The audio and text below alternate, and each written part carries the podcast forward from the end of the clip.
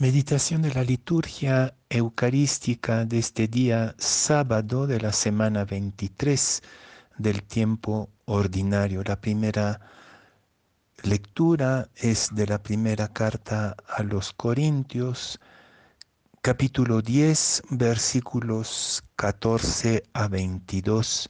Haré referencia a alguna parte de esta primera lectura. Y el Evangelio es de San Lucas capítulo 6 versículos 43 a 49. En aquel tiempo Jesús dijo a sus discípulos, No hay árbol bueno que produzca frutos malos, ni árbol malo que produzca frutos buenos.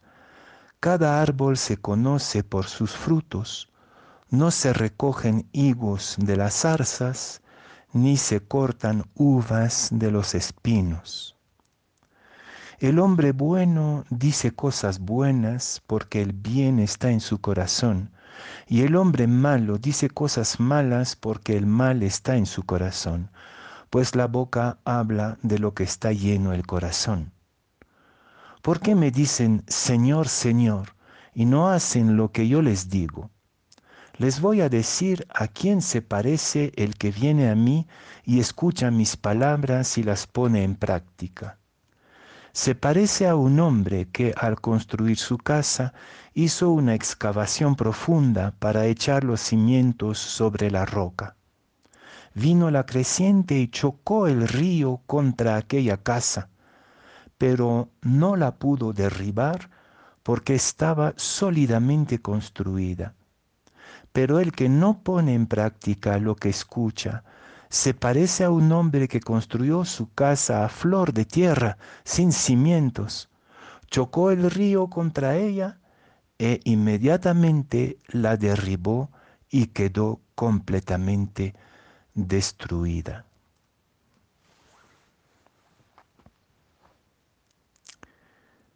No puedo dejar de pensar en nuestra casa.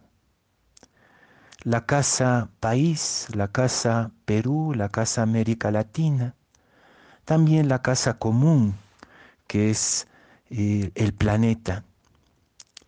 Qué mal estamos en nuestras casas y en la coyuntura sanitaria primero y política que estamos atravesando, no podemos dejar de preguntarnos cómo estamos construyendo nuestra casa. El Evangelio de hoy es tremendamente simple y claro, casi simplón. Un árbol malo no puede dar buenos frutos y un árbol bueno no dará malos frutos. Tampoco una casa construida sobre la roca con excavaciones profundas, va a poder ser arrebatada por eh, simplemente la creciente del río. En este momento, en el mundo entero y en particular en nuestros países latinoamericanos, estamos viviendo una creciente terrible, que es esta, esta pandemia que soportamos todos eh, algunos países como el Perú con más tragedia todavía y con consecuencias dramáticas.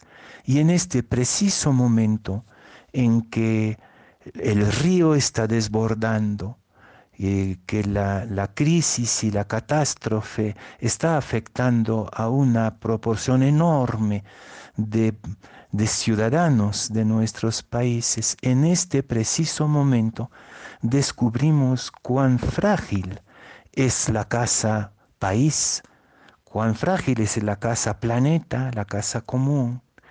¿Y por qué es tan frágil? Porque precisamente no está construida sobre la roca, la roca de la verdad, y tampoco da frutos buenos, dan frutos buenos estos árboles malos que hemos elegido.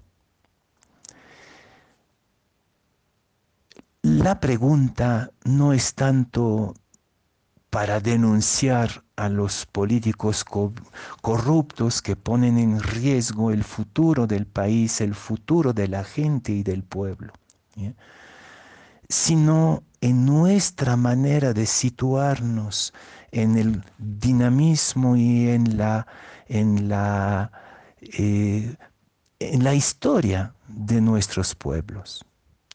¿No será que nosotros también a nuestro pequeño nivel de relaciones y de responsabilidades nos hemos acostumbrados a llamar bueno lo que es malo?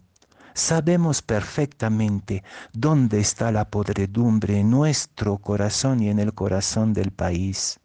Sabemos perfectamente dónde están las mentiras y, los pretextos. Y nosotros mismos, de cierta manera, somos cómplices de este desastre que constantemente, meses tras meses, hace que el país se detenga, se, se derrumbe. Somos los primeros responsables, ¿sí? Por nuestra manera de vivir, por nuestra manera de hablar, ¿Qué es lo que brota de nuestro corazón? ¿Es la verdad? ¿Producimos nosotros buenos frutos? ¿O de nuestro corazón también brota la basura común desde donde se desborda, ¿no? Puede ser que el río país, el río esté desbordando de basura. Sí, hay muchísima gente buena, gente humilde, gente discreta que simplemente producen el buen fruto de su corazón. Yo creo que hay un problema fundamental que es el hecho que nos hemos acostumbrado a la corrupción, nos hemos acostumbrado a la mentira, a trabajar y utilizar el país y utilizar el planeta si nos ponemos en el plan ecológico para nuestro propio provecho o el provecho de nuestro pequeño clan, sin tener ya ninguna noción de lo que es el interés común, el bien común, el bien del país y del pueblo. Y en este momento de, de drama tan tremendo, ya esta ambigüedad, esta mentira nuestra, esta pérdida ética de nuestras relaciones se vuelve insoportable. Realmente es tiempo de volver a lo más hondo de nuestros corazones para limpiarlos y volver a tener una palabra en correspondencia con nuestras convicciones profundas y una acción que esté coherente con nuestra palabra. Me preocupa ver que nuestros países latinoamericanos son países profundamente creyentes y que se pretenden básicamente católicos. ¿Dónde está la escuela ética de nuestro de nuestra fe, de nuestra religión?